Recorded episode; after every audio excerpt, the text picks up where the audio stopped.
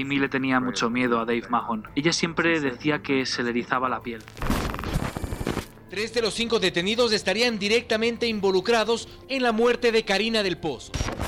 Pues se rumora ampliamente que todos son miembros de una secta ultra secreta llamada los Illuminati.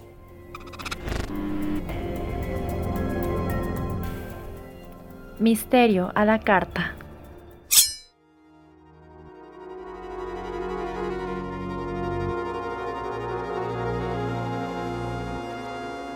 Buenas noches queridos comensales, bienvenidos a Misterio a la Carta.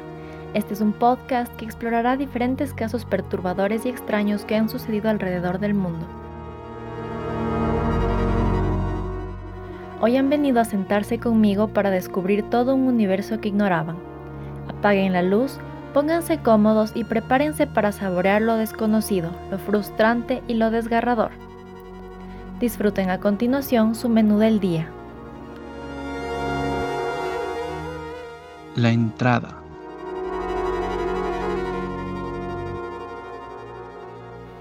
Hola, hola amigos, estamos aquí una semana más, qué emoción. Mi nombre es Camila Pérez, una aficionada de las historias misteriosas y decidí crear este espacio para compartir casos que me interesan relacionados al lado oscuro del ser humano. Como ya les he comentado, la manera en la que manejaremos este podcast es en tres segmentos. La entrada en la que conversamos un poquito y les cuento algún dato interesante referente al tema central. Después tenemos el plato principal donde nos adentraremos completamente en la información importante. Hoy vamos a cubrir un tema muy cautivador. Veremos sobre un culto muy muy famoso. En este podcast toparemos bastante esto de los cultos porque es algo fascinante. A mí siempre me ha llamado muchísimo la atención. Es miedoso obviamente, pero fascinante a la vez. Y bueno, finalmente de postre tendremos las conclusiones del caso. Este segmento variará dependiendo del asunto. Esta vez les daré solo algunas opiniones y teorías que tengo referentes a, la historia. En vista de que el día de hoy hablaremos de un culto, quisiera recomendarles una película que vi con relación a esto. Se llama Martha, Marcy, May, Marlene.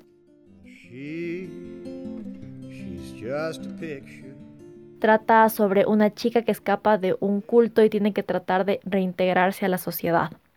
No les voy a mentir, no es la mejor película del mundo, eh, es un poco lenta y hay varios huecos en la trama que te dejan como sintiendo que viste una película incompleta, pero a mí me gustó principalmente porque se puede ver a breves rasgos el poderoso control que tienen estos grupos sobre sus discípulos y mm, lo difícil que puede ser para las personas que logran salir tener una vida normal. Eh, obviamente este control mental, este lavado de cerebro no se va de la noche a la mañana. Y bueno, antes de pasar a lo bueno, no se olviden de seguirnos en Instagram y en Facebook porque ahí tenemos más información complementaria que seguramente les interesará. Recuerden además que pueden comentar sus teorías y sugerir casos que quieran que se cubra en los episodios siguientes. Y bueno, ahora sí vamos directo a la historia. El plato principal. Reformación del pensamiento, lavado de cerebro, control mental. Escuchamos estas frases y la mayoría de veces lo descartamos como algo irreal, como algo que solo sucede en las películas de ficción. Yo personalmente, cuando escuchaba esas palabras hace unos años, lo único que venía a mi cabeza era el profesor Xavier comunicándose telepáticamente con los X-Men. Pero con el paso del tiempo, eh, esa imagen inocente ha sido sustituida por cosas mucho más macabras y lamentablemente reales. Situaciones que no ocurren solo en las películas, porque en ciertas ocasiones la realidad definitivamente supera a la ficción y de la manera más horrible posible.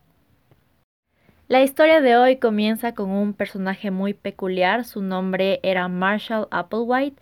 Si no han escuchado su nombre, pues prepárense porque no trae consigo nada bueno. Nació el 17 de mayo de 1931 en Texas, Estados Unidos, y durante sus primeras décadas en este mundo, Marshall llevaba una vida relativamente convencional. Tenía tres hermanos y era el hijo de un pastor presbiteriano. Su día a día era bastante centrado en la religión que profesaban. Y por eso dije relativamente convencional, porque no era del todo normal, o sea, no todo el mundo es hijo de un pastor de la iglesia presbiteriana, entonces obviamente sí tenían sus particularidades. No se sabe mucho acerca de su niñez y adolescencia, pero se empieza a tener registro de él a partir de sus años universitarios. Entró a la universidad y se graduó en el año 52 con un título de filosofía y ese mismo año se casó con una mujer llamada Anne Pierce. Posterior a esto se inscribió en el seminario de la Unión Presbiteriana para convertirse en ministro de la Iglesia pero se retiró porque se dio cuenta que en realidad lo que a él le gustaba era la música y es por eso que en el 56 ingresó a la Universidad de Colorado y obtuvo su título en esta área. Estuvo un par de años en el ejército y después se dedicó a dar clases de música en la Universidad de Alabama. Algunas fuentes aseguran que de esta universidad lo despidieron presuntamente por haberse acostado con uno de sus estudiantes.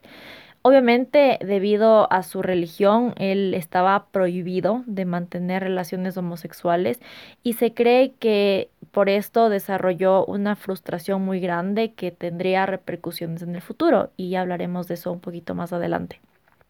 Eventualmente regresó a Texas y fue director del departamento de música de una universidad en Houston. Como escuchan, parece ser que este hombre era talentoso, se dice que era un muy buen músico, cantaba ópera y aparte tenía una gran habilidad para hablar en público. Incluso por un tiempo, eh, durante los años 60, trató de ser actor, pero no lo logró, por eso optó por dedicarse a la docencia. Y en esta misma década, a finales de los 60, la vida de Marshall empezó a desmoronarse. En el año 1968 se divorció de su esposa, con quien tenía dos hijos, y en el 70 dejó su trabajo en la universidad. Se presume que nuevamente tuvo una relación con otro estudiante. Entonces, como escuchan, eh, habían varias cosas que empezaron a ir mal para Marshall, principalmente porque él era gay. Em, al parecer estaba como les digo, cuestionando su identidad sexual y eso le daba muchísima angustia. Para este entonces, Marshall estaba teniendo un mega colapso nervioso. Estaba sumergido en una depresión terrible y aparte tenía otros problemas emocionales. Todo esto se empeoró en el año 1971 cuando su papá falleció y su vida estaba un desastre completo. Estaba amontonado de deudas, tenía que lidiar con su depresión severa y aparte estaba dudando sobre su sexualidad. Es por eso que decidió internarse en un hospital psiquiátrico, no precisamente para que le ayuden con su depresión, sino para que le deshomosexualicen. Em, hay que tomar en cuenta que este hombre es súper religioso. Em, si él abiertamente hubiese admitido que era gay, automáticamente lo hubiesen excluido de su fe y probablemente también de su familia.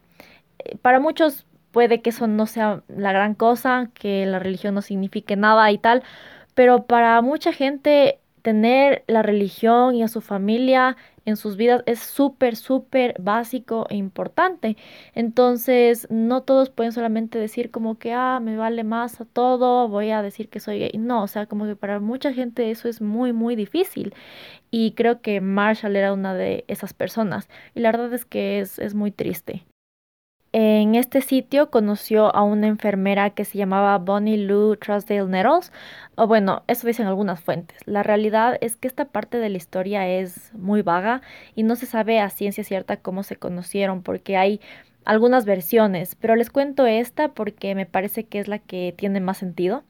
Y bueno, ahorita les voy a hablar un poquito de Bonnie porque siento que cuando los medios cuentan esta historia se enfocan muchísimo en Applewhite y tiene sentido porque él es el protagonista de esta historia, pero Bonnie también tiene muchísima relevancia en el caso, así que les cuento. Bonnie Nettles era una enfermera de Houston que estaba casada y tenía cuatro hijos.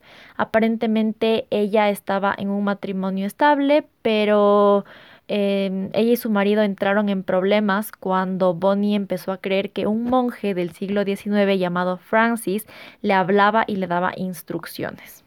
No estoy segura qué tipo de instrucciones porque no especifican, pero ya, ya pueden darse cuenta que suena esto un poco extraño. Ella era una persona muy creyente, pero no de la religión tradicional. Eh, Bonnie tenía unas ideas un poco fuera de lo común con respecto a la espiritualidad. Realizaba sesiones de espiritismo cada miércoles en su casa. Aparte, estudiaba astrología, teosofía y ocultismo. O sea, básicamente estaba interesada en varias ramas espirituales alternativas al cristianismo. No creo que haya tenido nada en contra del cristianismo, pero creo que sí estaba interesada como en conocer más allá, o sea, cosas diferentes, y por eso estaba tan involucrada en estos otros tipos de espiritualidades. En el año 1972, Bonnie fue a visitar algunas adivinas, porque ya les digo que estaba súper involucrada en este tipo de cosas, y ellas le dijeron que ese año iba a conocer a un hombre alto, misterioso, blanco y de cabello claro. Eh, una descripción que obviamente coincide con Marshall Applewhite y asimismo con la mayoría de los hombres norteamericanos, si es que me preguntan a mí. Aquí debo decirles mi humilde opinión como siempre, ya saben. Yo personalmente no creo en nada de eso, en adivinos, ni psíquicos, ni nada de eso. Creo que hay gente que es más sensible a energías y puede sentir algunas cosas con más fuerza, pero no creo que haya alguien que pueda ver el futuro ni predecirlo. Y a veces me enfurecen estas adivinas y tales porque se aprovechan de personas que están pasando un mal momento y les bombardean con generalidades que pueden aplicarse de mil maneras. Eh, bueno, le dijeron que iba a conocer a un blanco de cabellos claros. Amigos, esto sucedió en los Estados Unidos, donde la mayor parte de la población es blanca. O sea que lo raro hubiese sido que esa señora no conozca a un hombre blanco de esas características. si le hubiesen dicho que va a conocer a un chino rubio y le conocía, está bueno, ahí dijera, bueno, capaz le atinaron. O bueno, ¿saben qué? Ni así, porque existe algo que se llama el fenómeno Bader-Meinhof. Este ocurre cuando una persona después de haber aprendido sobre algún hecho en específico o una frase, una palabra o sobre la existencia de alguna cosa por primera vez, se le empieza a encontrar por todo lado. Entonces a esta doñita le dicen que va a conocer a un hombre misterioso blanco y ella subconscientemente empieza a poner atención a todos los hombrecitos blancos que se le cruzan en el camino. Y el afortunado que captó su atención fue Marshall Applewhite, desgraciadamente. Retomando a la historia, Marshall y Bonnie se hicieron muy buenos amigos. Él decía que sentía que se habían conocido en otra vida y que tenían una conexión muy especial y muy fuerte. Como les dije, Bonnie no era una persona común, tenía unas creencias bastante diferentes y ella le aseguraba a Marshall que había hablado con vida extraterrestre y le habían predicho su encuentro con él. Ella le convenció de que estaban destinados a cumplir una misión divina importante aquí en la Tierra. Estos dos individuos tan particulares decidieron eventualmente vivir juntos, pero ellos mantenían una relación simplemente platónica y me refiero a que su relación no era sexual de ninguna manera. Ellos decían que era porque su relación no era física, sino espiritual e iba mucho más allá. Pero honestamente yo creo que era porque él era gay y ya, y se andaban ahí inventando cosas para justificar sus decisiones que se salían de lo común. Y bueno, todo bien amigos, no les juzgo, ustedes pueden vivir como quieran. Pero bueno, para ese entonces Bonnie ya le había engatusado completamente a Marshall con sus cuestiones espirituales y aparte, como les mencioné, Marshall tenía serios problemas mentales. Se dice incluso que tuvo un episodio esquizofrénico en 1972, entonces yo creo que él simplemente se creía todo lo que le decía Bonnie. Ahora, tengo que recalcar que ambos tenían mucho conocimiento sobre la Biblia porque se habían criado en familias cristianas. Yo, amigos, no sé mucho de la Biblia. Si cometo algún error en lo que voy a explicar a continuación, déjenme saber. Pero de lo que pude investigar, Juan de Patmos, el autor del libro del Apocalipsis, también conocido como el libro de las revelaciones, escribió sobre los dos testigos, que son dos profetas enviados por Dios. Les voy a leer un fragmentito de la Biblia en donde se les menciona. Dice, Y daré a mis dos testigos que profeticen por 1260 días vestidos de silicio. Estos testigos son los dos olivos y los dos candeleros que están en pie delante del Dios de la tierra. Si alguno quiere dañarlos, sale fuego de la boca de ellos y devora a sus enemigos.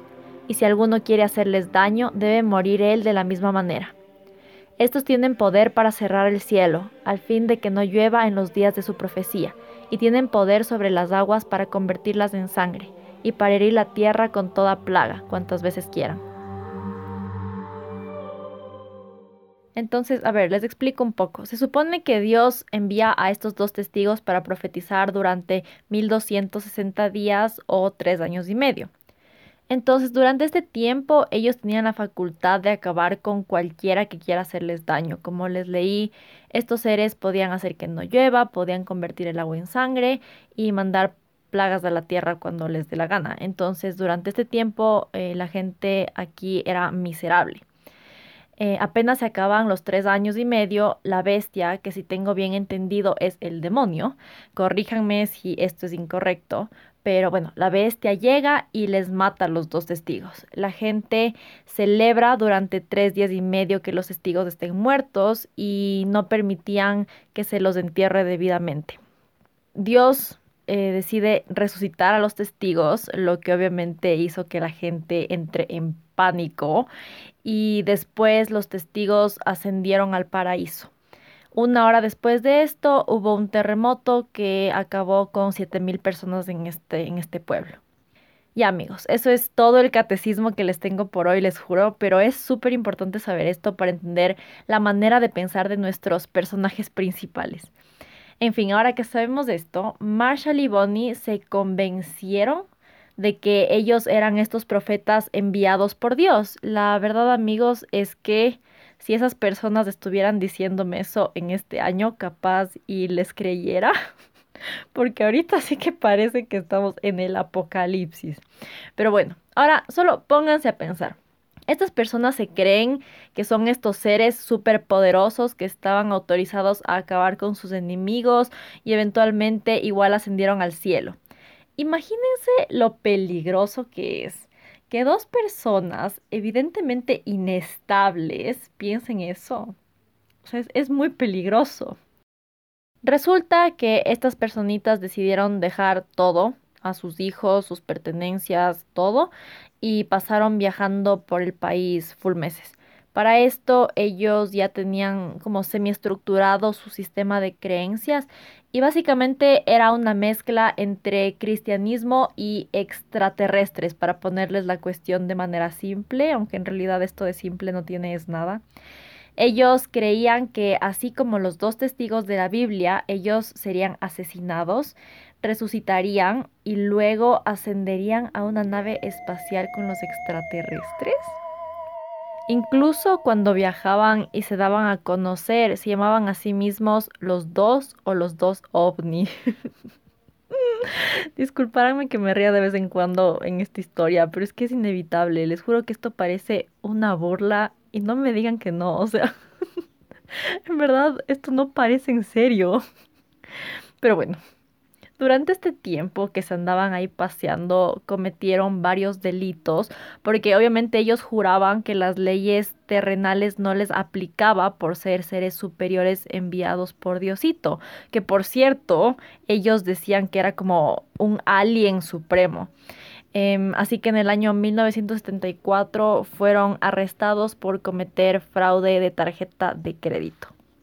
Los cargos fueron retirados, pero Marshall había robado un carro antes, entonces lo sentenciaron a seis meses en la cárcel por ese delito. Eh, él utilizó ese tiempo en el que estuvo encarcelado para solidificar sus creencias. Eh, Marshall y Bonnie básicamente establecieron que fueron enviados desde algo que denominaron el nivel evolucionario sobrehumano y que estaban en este planeta para ayudar a las personas a alcanzar el siguiente nivel. Aquí empezamos a ver un poco esta mezcla entre el cristianismo con la ufología. Eh, pensaban que el cuerpo era solo un envase del que eventualmente se iban a deshacer y ascenderían a vivir en una nave espacial, así como los cristianos piensan que cuando uno muere, eh, el alma sube al paraíso, o sea, para estas personas el paraíso era una nave espacial. Y otra cosa que los diferenciaba de los cristianos es que pensaban que iban a ascender con este cuerpo mortal y en la nave espacial los marcianos les transferirían a otro cuerpo para que puedan vivir con ellos. Em, a esta nueva creencia la llamaron metamorfosis del individuo humano, porque evidentemente irían con un cuerpo y se transformarían en otra cosa. Entonces, eso les dejo con esa información. Em, pero bueno, a Applewhite no le gustaba referirse a esto como una religión porque decía que eso le quitaba credibilidad y que lo que ellos profesaban era basado en ciencia. O sea, claro, señor, llamarle religión es lo que le quita credibilidad y no los aliens que nos van a dar un nuevo cuerpo, ojalá lo que usted diga. Después de tener toda esta estructura lista, su principal motivación era conseguir adeptos que estén dispuestos a seguirles. Em, publicaban anuncios para sus reuniones, pero ellos rara vez hablaban con las personas que asistían. En lugar de eso, les pedían sus números de teléfono y se contactaban con ellos individualmente. Parece ser que esta táctica hacía que la gente se sienta especial. Les decían que su religión promovía el crecimiento espiritual de cada persona y que cada quien debía sentirse cómodo con sus propias decisiones. O sea, este culto no solo tenía un poco de cristianismo y ufología, sino que también le metían ahí un poco de New Age para atraer también a los hippies de la época, supongo yo. Bueno, ahora tengo una información un poco extraña. Durante diferentes épocas, Marshall y Bonnie adoptaban diferentes apodos. En este periodo se hacían llamar Guinea y Pig, Guinea Pig, que quiere decir conejillo de indios en inglés, y usaban estos apodos para explicar a la gente que ellos también habían sido elegidos, así como sus seguidores. Creo que hacían esto para que la gente se sienta más identificada y les crea. Yo, no estoy tan segura, amigos, yo no soy psicóloga y estas personas sí que estaban bien malitas de la cabeza, pero eso es lo que asumo yo que, trataban de, de hacer. Poco a poco empezaron a ganar adeptos. En 1975 fueron invitados a dar una conferencia en Oregon y fue ahí que ganaron aproximadamente 20 o 30 seguidores y con estos sumaban, de lo que tengo entendido, casi un centenar de personas. Esto hizo que los medios se interesen en este grupo de personas, obviamente, o sea, yo estudié periodismo y si nos decían, miren, un culto está dando charlas y acaba de ganar 30 seguidores con una sola reunión y con esto suman casi 100 personas adoctrinadas, obviamente es una noticia y una noticia interesante, entonces para los medios es casi inevitable involucrarse en una circunstancia así. Y bueno, los medios les estaban acabando. Decían que era un culto, que estaba lavando el cerebro a las gentecitas. Y básicamente les decían a las personas, miren, así son las cosas, no se dejen engatusar. Y esto al culto no le convenía, entonces decidieron reducir el número de seguidores y quedarse solo con los más fieles. Y a estos que eligieron los enviaron de misioneros por todo el país, mientras eh, Marshall y Bonnie mantenían un perfil bajo hasta que toda la polémica de la prensa desaparezca. A mí me parece que esa era una excelente estrategia, honestamente. O sea, creo que estas personas eran súper inteligentes, aunque no hayan estado 100% bien del coco. Sabían que era un grupo pequeño, eh, no eran como que una organización súper gigante como la cienciología, que tienen como a full personas de poder metidas ahí. No, esto es como que 100 hijos de vecina que se pueden ir nomás a cualquier rato. Entonces, em, todavía podían desaparecer, eh, dejar que el escándalo pase, que la prensa se enfoque en cualquier otra cosa y después volver a empezar. Y eso fue exactamente lo que hicieron. En el pico de su popularidad llegaron a tener hasta 200 miembros en la comunidad, pero después de todo este lío con los medios, preferían mantenerse como un grupo pequeño. A ellos no les importaba mucho la cantidad, sino la calidad de seguidores que conseguían, unos que sean obedientes y que no cuestionen absolutamente nada. Marshall y Bonnie para ese entonces ya habían cambiado sus apodos, se llamaron Bo y Pip por un tiempo y luego Do y Ti. El primer nombre siempre era de Marshall y el segundo de mm, Bonnie porque era como la persona que hablaba y luego como su apoyo. Entonces así era como se manejaban en esta relación. Marshall era el que tomaba las riendas del asunto, él era el que se inventaba todas las nuevas teorías y cosas referentes a, la religión y Bonnie solamente era la que apoyaba y decía así de una, te creo todo lo que digas. Eh, si bien Bonnie fue la que empezó todo esto, fue la que le metió todas las ideas a Marshall, ella al, después como perdió importancia, perdió relevancia en, en, esta, en esta dinámica que llevaban ellos.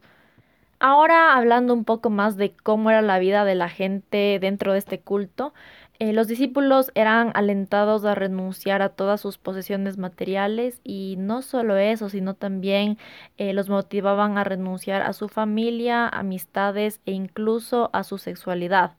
Entrar a este grupo significaba dejar absolutamente todas tus cosas y relaciones porque según las creencias de Applewhite debían deshacerse de los deseos terrenales para poder ascender puros. Ni siquiera se les permitía hacer amigos dentro del, del culto, lo que yo me imagino debió haber sido una vida muy solitaria para esas personas. Este tipo de prácticas es bastante común en los cultos o sectas eh, y lo que buscan es que la gente dependa de ellos para que no tengan a dónde ir y les sean siempre fieles.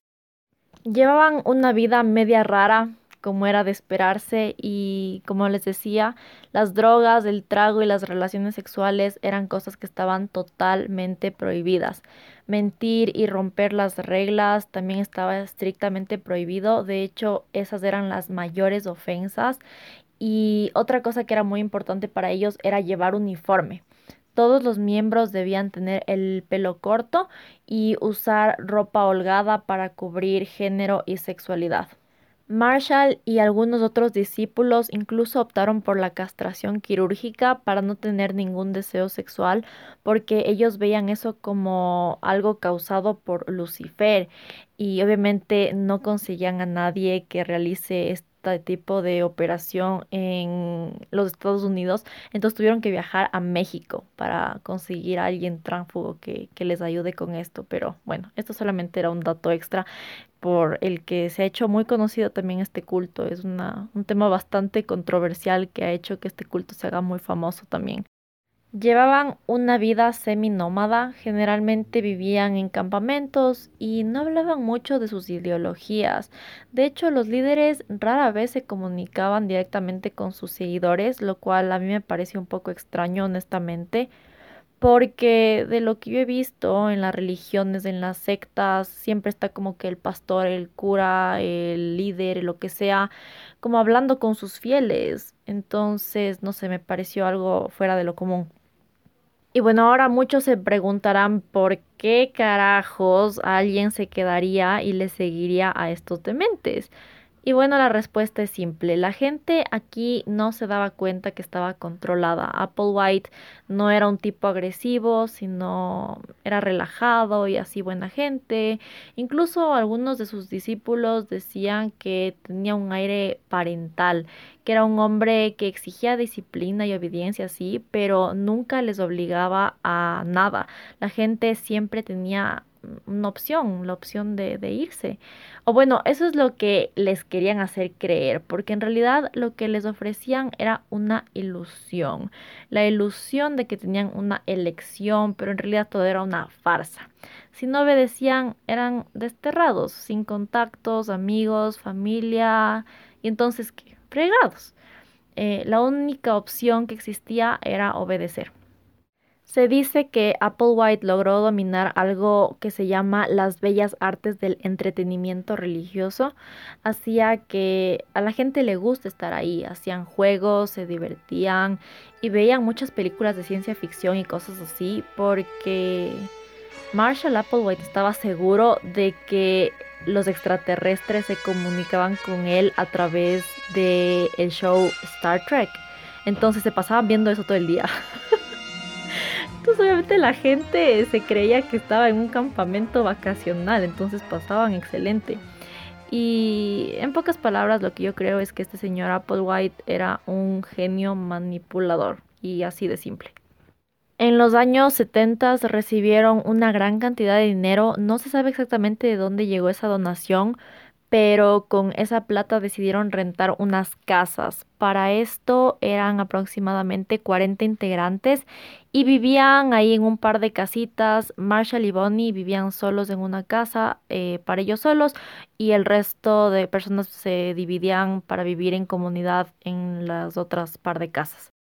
Y en esta época ellos ya estaban súper convencidos de que necesitaban ir al siguiente nivel, entonces manejaban la convivencia como un campo de entrenamiento para cuando llegue el día. Eh, tenían todas las ventanas de las casas tapadas con bolsas de plástico negras y les hacían hacer tareas cada minuto del día para irles preparando para esta ascensión si había alguien que no estaba 100% convencido o no quería hacer las tareas, pues lo alentaban a que se vaya y le daban un poco de dinero. Esto es en otra cosa que se diferencia de otros cultos. Otros grupos generalmente tienen a la gente controlada económicamente, em, no tienen trabajo y dependen de los líderes de la comunidad. Aquí esto no era así. De hecho, muchos de los miembros, si no eran todos, tenían trabajos normales, pero la manera en que les controlaban era más un tema emocional, como les hacían alejarse de todos sus conocidos, si decidían irse estarían solos y quedándose tenían una familia. Aparte que estas personas estaban tan controladas que creían al 100% lo que Marshall y Bonnie decían. Entonces ellos no querían irse, estaban felices ahí y siempre buscaban la aprobación de Marshall porque lo veían como un papá. En 1980 creció su número de seguidores a más o menos 80 personas y poco a poco se alivianó el control que tenían sobre ellos. Incluso en el 83 se les permitió visitar a sus familias por el Día de la Madre y con esto buscaban que las familias estén tranquilas y que sepan que sus seres queridos eran parte de esta comunidad porque querían que nadie les estaba obligando. Yo les dije, este Marshall era pilas, porque obvio, si tu hijo se larga a un culto, vas a estar preocupada. Pero si ves que está bien, feliz y que quiere estar ahí, es menos probable que se generen problemas. Por otro lado, en ese mismo año, en 1983, Bonnie tuvo una cirugía, le tuvieron que extirpar un ojo debido a un cáncer que había desarrollado hace algunos años el doctor le informó que el cáncer se estaba esparciendo y que lo más probable es que no le quede mucho tiempo de vida. Y adivinen qué, la Bonnie perdió la cordura. Le dijo que era un ignorante, que cómo va a decir eso, que ella no se puede morir porque tiene que ascender al mismo tiempo que Marshall. Y evidentemente la señora estaba totalmente trastornada, entonces no había mucho por hacer más que esperar. Vivió con esta enfermedad dos años más y en 1985 falleció. La muerte de Bonnie fue un momento crucial para toda esta historia porque obviamente se le presentó un problemita al Marshall porque cómo diablos iba a explicar esto a sus adeptos. Toda su fe, literal, toda su ideología se basaba en que ellos, los dos testigos, ascenderían juntos. Entonces la muerte de Bonnie derrumbaba todo. Pero como este señor era inteligente y sus seguidores estaban totalmente dormidos, fue fácil convencerles que eso era lo que tenía que pasar y que él todavía se comunicaba con Bonnie. Incluso la empezó a llamar el padre. No sé si es que era otra referencia a la Biblia, yo supongo que sí, pero se empezó a referir a Bonnie con pronombres masculinos. O sea, todo súper extraño, amigos. Esto cada vez se pone más raro, les juro. Y bueno, Marshall logró que todos se coman el cuento, menos uno que sí se fue porque dijo, a ver, a mí no me ven la cara. Pero eh, de alguna manera él debía asegurarse que nadie más se iba a ir. Entonces decidió casarse simbólicamente con todos sus adeptos para fortalecer la idea de, de unión y comunidad. La muerte de Bonnie causó un impacto muy grande en las creencias del grupo, como les dije, y Marshall empezó a decir que él era Cristo. Eh, todo volvió a enfocarse mucho más en la religión cristiana. También cambió su percepción sobre la ascensión. Como les expliqué, los testigos en la Biblia fueron asesinados, resucitados y luego ascendieron así, con sus cuerpos humanos. Y eso pensaba Marshall que sucedería, pero al ver el cuerpo sin vida de Bonnie, empezó a pensar que la ascensión sería espiritual. A ver, tengo que decirles, a diferencia de otros líderes religiosos o líderes de cultos y sectas que son psicópatas, eh, velan solo por sus intereses y lo único que les interesa es alimentar su ego teniendo un rebaño de ovejas que les obedezcan, Marshall de verdad creía lo que decía. En verdad pienso que era una persona que no tenía conciencia de lo real e imaginario. Estaba mal de la cabeza en serio. Algo que también cambió es que Marshall se volvió súper paranoico y evitaba que se integren nuevas personas por miedo a que sean infiltrados del gobierno. Poco a poco la gente empezó a irse porque supongo que la ideología era muy cambiante y ya no tenía tanto sentido como al principio sin Bonnie.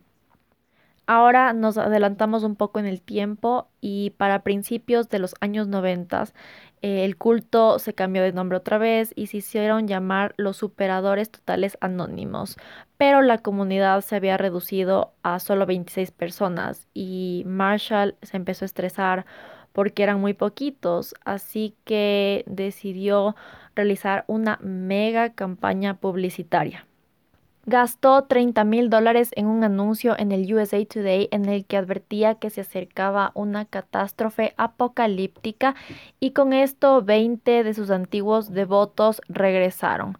Aparte de esto, eh, hicieron una serie de videos que llamaron Beyond Human que se transmitieron vía satélite. También publicaron videos en internet y crearon una página web que por cierto sigue activa. ya les publicaré el link en Instagram para que puedan ir a husmear un ratito. En el año 1994 se renombra la organización por última vez como Heaven's Gate y fue en estos tiempos que Applewhite introdujo por primera vez la idea de suicidio como medio para alcanzar la ascensión o como ellos le llamaban el siguiente nivel. Yo creo que como Marshall sentía que estaba envejeciendo y liderar el culto lo había acabado tanto, él sentía que debía hacer algo y rápido para poder ir al siguiente nivel pronto y de manera correcta. Eh, dos años después, en 1996, rentaron una mansión en un lugar llamado Rancho Santa Fe, California. Y aquí es cuando la cosa se empieza a poner feíta grabaron un video en el que ofrecían a las personas una última oportunidad para evacuar la tierra, porque estaban seguros de que la tierra se iba a reciclar y que toda la gente que estaba aquí iba a morir, porque algo nuevo se iba a crear. Entonces esta era la última oportunidad para salir de aquí lo más rápido posible. If I would title this tape, it would be Last Chance to Evacuate planet Earth before it is recycled. Last chance to evacuate Earth before it is recycled. Más o menos por ese tiempo se enteraron de que el cometa Hale-Bopp se acercaría, entonces era una oportunidad perfecta para que Applewhite meta ahí sus ideas raras. Em, empezó a decir que atrás del cometa estaba la nave espacial y ahí se encontraba Bonnie y que planeaba volverse a reunir con todos ellos. Para marzo de 1997 el grupo se había aislado totalmente, o sea, no tenían ningún tipo de contacto con el exterior y a finales de ese mes grabaron videos de despedida y muchos alababan a Marshall y a sus enseñanzas.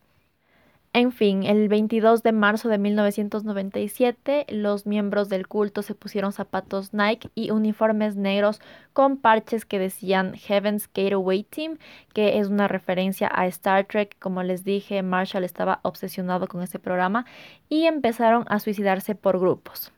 Había exactamente tres grupos de más o menos 15 personas cada uno. Em, cuando un grupo ya había fallecido, se les cubría con una manta morada desde la pantorrilla hasta la cabeza. Les ponían una bolsa con un poco de dinero y también algún tipo de identificación. Los suicidios se llevaron a cabo por tres días y lo hacían tomándose puré de manzana con vodka y barbitúricos, que de lo que pude leer son básicamente sedantes que se usan como ansiolíticos, hipnóticos o anticonvulsivos. El puré de manzana no estoy segura por qué se comían, si era porque hacía algún tipo de efecto adverso o si era para que sepa menos feo el trago. no estoy segura, si alguien sabe dígame porque en verdad no encontré esa información.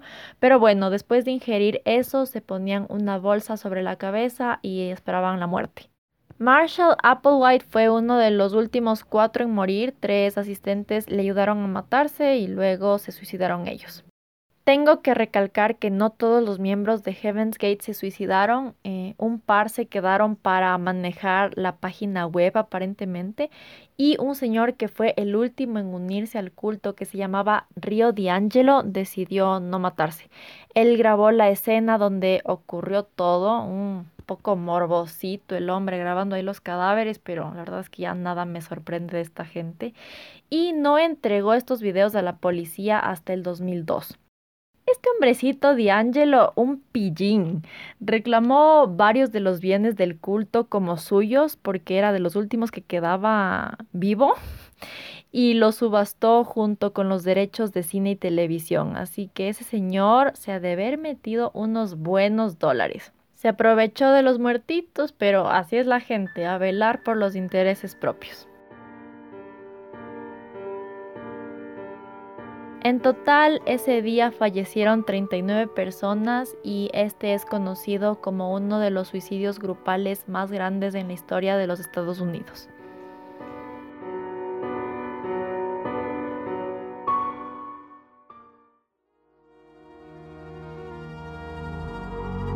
El postre. Este postre va a ser cortito porque ya les he dicho casi todo lo que pensaba. Ahora solo quiero recalcarles algunos de mis pensamientos. Yo personalmente creo que Marshall Applewhite tenía en sí muy arraigado este tema de liderar.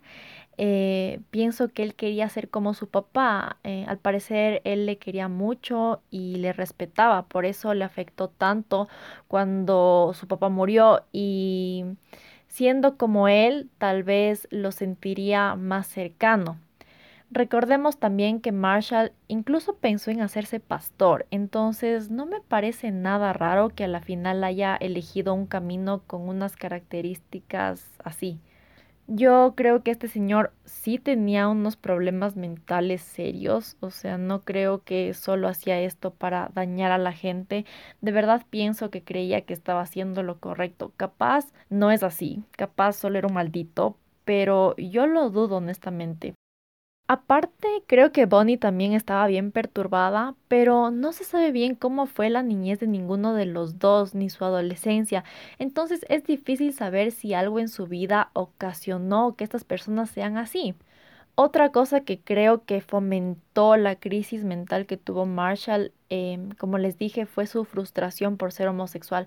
En verdad creo que nunca pudo aceptar eso, siempre trató de rechazarlo y su mente, eh, que era ya de por sí frágil, trató de encontrar una manera de lidiar con eso, hasta el punto que decidió castrarse. O sea, imagínense eso.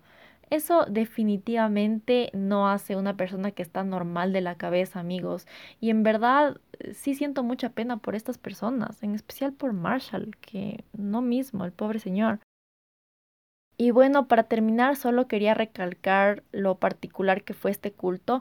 Lo que más me llama la atención es esto de que se autofinanciaban, o sea, me refiero a que los seguidores del culto trabajaban normalmente y aportaban para financiar a toda la comunidad. Además, algo que no les conté es que mantenían un negocio de diseño gráfico. Algunos de los que fueron sus clientes han dicho que eran como una empresa normal, producían bien y se les pagaba, nunca tenían ningún problema con ellos. Muchos otros cultos eh, sobre los que he leído no permiten que la gente acceda al Internet, les tienen aislados y generalmente no les dejan consumir cultura pop. Em, Heaven's Gate, por otro lado, fue pionero en darse a conocer por medio del Internet y llevaban un negocio de diseño web, o sea, eran los genios de la tecnología. Y aparte, como les dije, amaban ver ciencia ficción, entonces no creo que se aburrían mucho, no le tenían como odio ni rechazo a los programas y a la cultura pop. Y bueno amigos, eso es básicamente todo lo que tengo para contarles. Este definitivamente es uno de los casos más locos que he investigado y es un tema para debatir y conversar con los amigos porque hay muchas cosas controversiales, ¿no? Como eso que se castraban, o sea, eso sí, no lo superaré nunca, demasiado denso. Así que bueno, no dejen de decirme sus opiniones y comentarios en Instagram o Facebook y así podremos conversar más sobre el tema. Soy Camila Pérez, espero que les haya gustado este capítulo eterno. Compártanlo con sus amigos que estén interesados en este tipo de contenido y nos vemos la próxima con un menú totalmente renovado que seguramente nos hará mal al estómago. Cuídense, protéjanse, no se unan a cultos raros, protejan a sus hijos si es que tienen, tampoco permitan que se unan a ningún culto y nos vemos pronto. Adiós.